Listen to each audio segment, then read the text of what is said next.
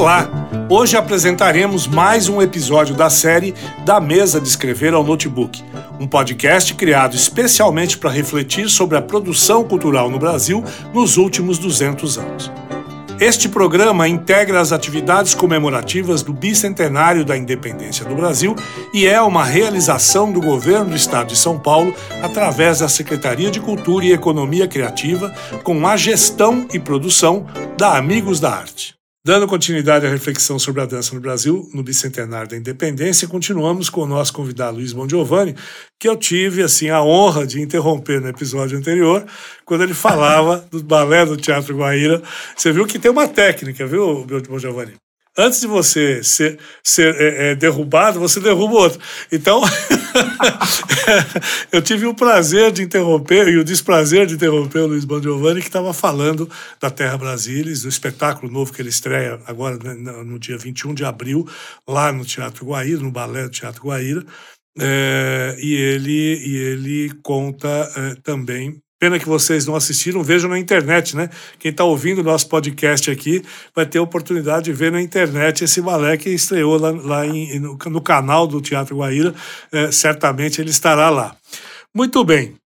É, você falava desse balé e eu gostaria que você continuasse daí, contando o que você está é, fazendo e essas relações com, com a nossa cultura. Como é que isso, como é que você está enxergando isso?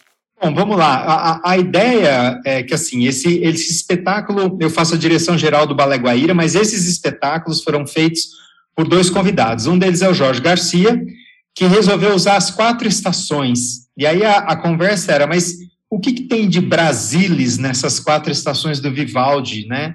Mas o que acontece é o seguinte, a ideia era trabalhar um pouco essa essa questão do antropofágico, né? Como é que a gente se apropria criticamente de uma outra cultura e produz algo nosso a partir dela. Então, o Jorge, muito espertamente, ele resolveu falar um pouco sobre talvez um, um, um cenário rural e campesino brasileiro.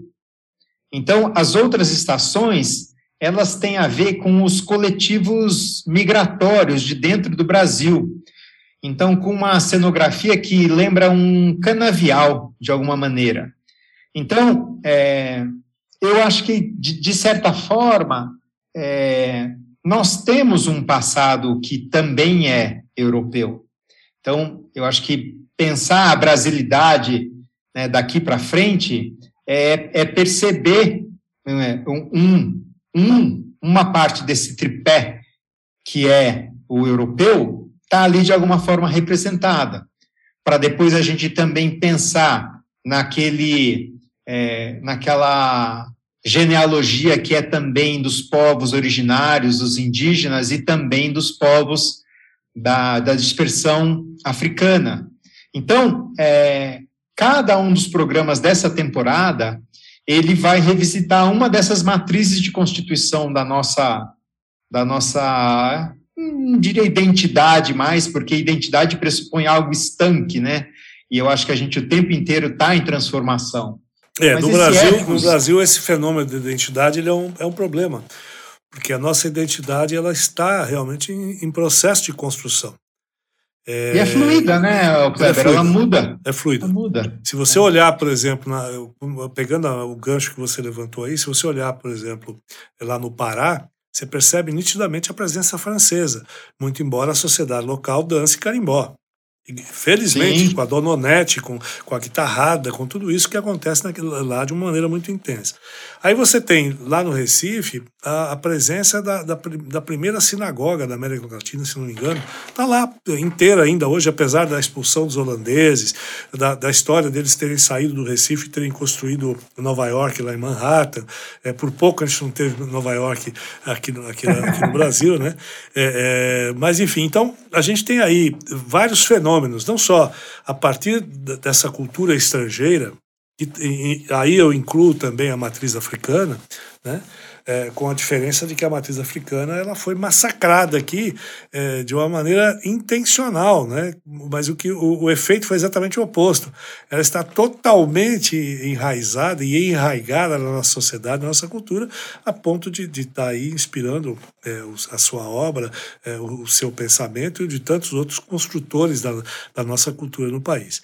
Mas eu queria fazer uma fofoca aqui. Já me é, é, eu me lembro que uma vez você comentou comigo que você teve o, o, uma relação muito próxima com o Nijinsky, é, apesar de você não ter encontrado com ele, eu queria que você contasse isso como coreógrafo, como é que isso aconteceu? E falasse um pouquinho de que maneira esse, esse universo da dança ele, ele, ele é, se projeta para o futuro com a, as tecnologias que aí estão presentes, até com o TikTok, né, que de repente é, é pode ser aí um caminho curioso para um espetáculo de balé. Fica um desafio para você aí pensar isso, aí, olha aí. Cara, eu, eu, na verdade eu tive o prazer, né? Num, um dos lugares que eu trabalhei na Europa foi o Balé da Ópera de Zurique. E para minha grata surpresa, é, assim que eu cheguei na companhia, eles iam realizar uma remontagem de um trabalho que foi realizado inicialmente no, jo, no Joffrey Ballet, depois na Ópera de Paris, que é uma reconstrução mundial da Sagração da Primavera. Então, são dois coreógrafos, um casal, na verdade, né?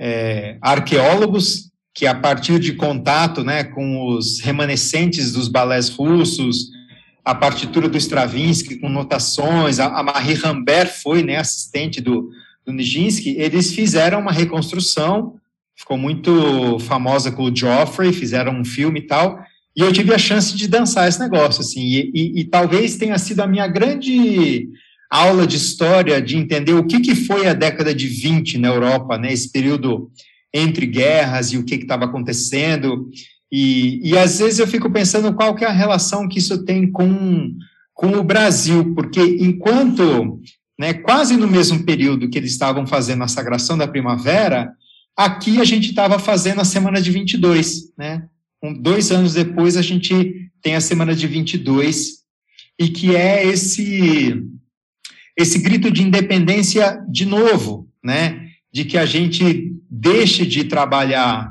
é, é, pelo menos artisticamente, de uma maneira subserviente e, replicando meramente o que se fazia na Europa, e passasse então a, a pensar é, a partir de nós mesmos, dos, dos próprios artistas, né? Descolasse um pouco, né? Do que era a cultura europeia, a cultura dominante, colonizadora.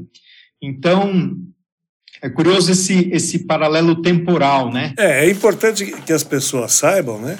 Que a, a sagração, para quem não sabe, a Sagração da Primavera ela foi um marco, né? Um marco na, na dança ela é a introdução do moderno na, na, na, na, cultura europeia através de uma dança que criou um escândalo, né? As pessoas vaiavam, tinha aí toda uma história é, que você pode contar melhor. é, na verdade, acho que tem ali uma ruptura que ela é ao mesmo tempo musical e da ordem estética da dança também, né? Uma, uma música difícil da gente prever e e contar, né? Tem essa piada que bailarino só conta até oito, e mesmo com a sagração da primavera colorida do jeito que é, põe os caras contando até oito que dá certo. Dá certo. Dá nada. é um absurdo. Mas é, é enfim, uma, uma experiência única, assim, e, e, e, de, e de alguma forma, esses, esses anos, né, de, de de loucura assim que a Europa tem de, de vontade de descolar de uma tradição também, porque quando você tem essa a, a, sagração da primavera, ela ficou meio icônica como esse processo de transformação é uma transformação daquele lado do Atlântico e outra aqui no Brasil. Claro. Né? Então eu deixo esse paralelo. E como é que você, para a gente poder, infelizmente, né, encerrar a nossa conversa, como é que você enxerga é, o cenário atual da dança? Eu brinquei com você do TikTok, mas de que maneira você vê as tecnologias auxiliando e ampliando fronteiras né, e reduzindo eventuais barreiras internas que porventura existam? Olha, eu, eu acho que a gente vai acumulando coisas, então é um tempo híbrido, né? A, a, gente, eu assumi aqui o Balé Guaíra em outubro e consegui em novembro estrear um trabalho, muito rapidamente, de uma coreógrafa convidada, Lili de Gramont, e a gente propôs para ela uma parceria com uma artista de videomapping, e a gente tem uma tela na frente do palco, e a ideia era que os bailarinos interagissem com, com animações e com conteúdos virtuais o tempo todo, né? Então, foi, foi de fato já uma tentativa de pensar nessa fronteira virtual real, de trabalhar essa questão do audiovisual, porque veja bem, a gente vem de dois anos de pandemia, onde a, a, todo mundo que é das artes cênicas, que é do palco, passou a produzir conteúdo audiovisual. Isso veio de alguma forma para ficar, e isso fez com que o mundo ficasse mediado pela tela do celular, do computador. Então, eu acho que hoje em dia a gente não consegue mais pensar em produzir dança que também não tem esse desdobramento. Então, a minha orientação aqui, por exemplo, para o fotógrafo, para o videomaker, para a galera que faz o programa, é pensar, olha, o programa, ele é um QR Code que a gente vê no celular, a foto tem que ser perto, isso tem que ter material para a internet, isso passa a ser uma maneira de, de difundir a nossa arte e de pescar né, as pessoas para ver o que a gente está fazendo.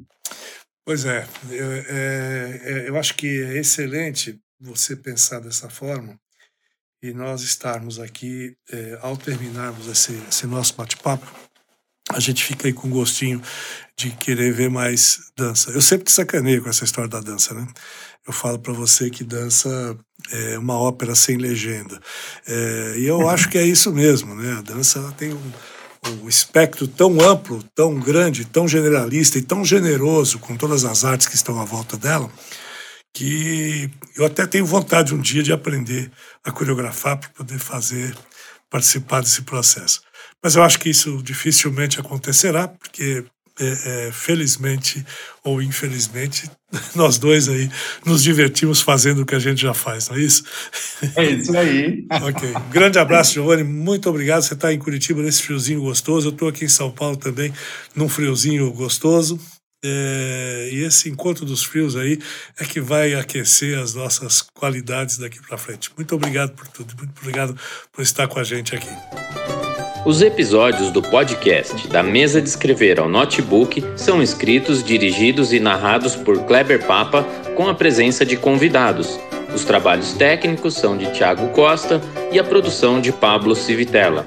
E é uma realização do Governo do Estado de São Paulo por meio da Secretaria de Cultura e Economia Criativa, com a gestão e produção da Amigos da Arte.